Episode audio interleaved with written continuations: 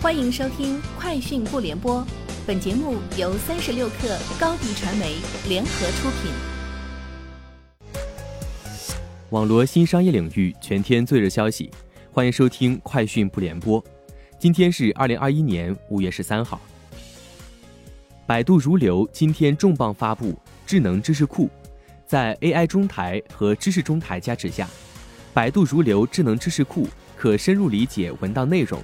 智能的把文档和员工、项目建立关联，同时基于对工作场景的深入理解，把文档和知识精分发给需要的员工，帮助企业沉淀和管理知识。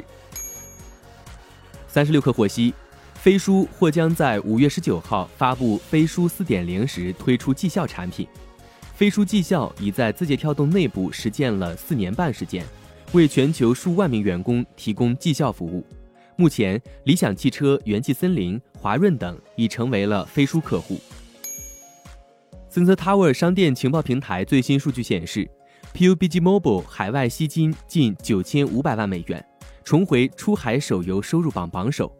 此外，四月中国手游产品在海外市场收入排名 TOP 三十榜单显示，米哈游、原神、莉莉丝万国觉醒位列第二至第三位。牧童科技《无尽对决》本期收入环比增长百分之四十点六，排名上升十一位至榜单第十二名。三七互娱《末日喧嚣》四月收入环比增长百分之二十点八，排名进一步上升三位至第十三名。国家卫健委二零一九年的调查结果显示，我国脱发人数超二点五亿，平均每六人中就有一人脱发，其中男性约一点六三亿。女性约零点八八亿，三十岁前脱发的比例高达百分之八十四，比上一代人的脱发年龄提前了二十年，呈现明显的低龄化趋势。脱发趋势催生需求，毛发产业发展迅速。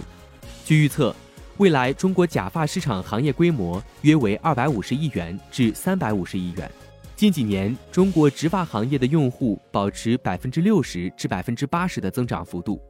植发产业二零二零年时市场规模已突破二百亿元。日产汽车日前公布二零二零财年业绩，该年度日产汽车经营收入下降至七点八六万亿日元，导致运营亏损一千五百零七亿日元，超过前一年的四百亿日元亏损，净收益亏损四千四百八十七亿日元。同时，日产汽车预计二零二一财年净亏损六百亿日元。意味着公司将连续三年亏损。特斯拉 CEO 埃隆·马斯克在社交平台上表示，特斯拉暂停使用比特币支付。特斯拉正在考虑使用能源消耗更低的加密货币，但特斯拉不会出售任何比特币。同时，其表示对比特币挖矿和交易中使用化石燃料频率的迅速增加感到担忧。韩国政府今天公布了旨在实现综合半导体强国目标的战略规划。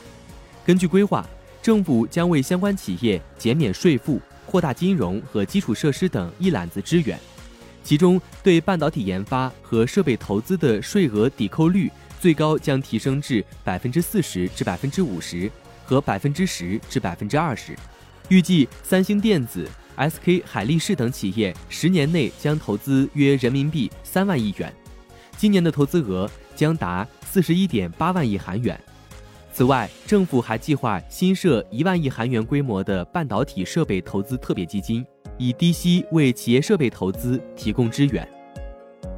以上就是今天节目的全部内容，明天见。高迪传媒寻求食品电商货源合作。合作请关注微信公众号“高迪传媒”。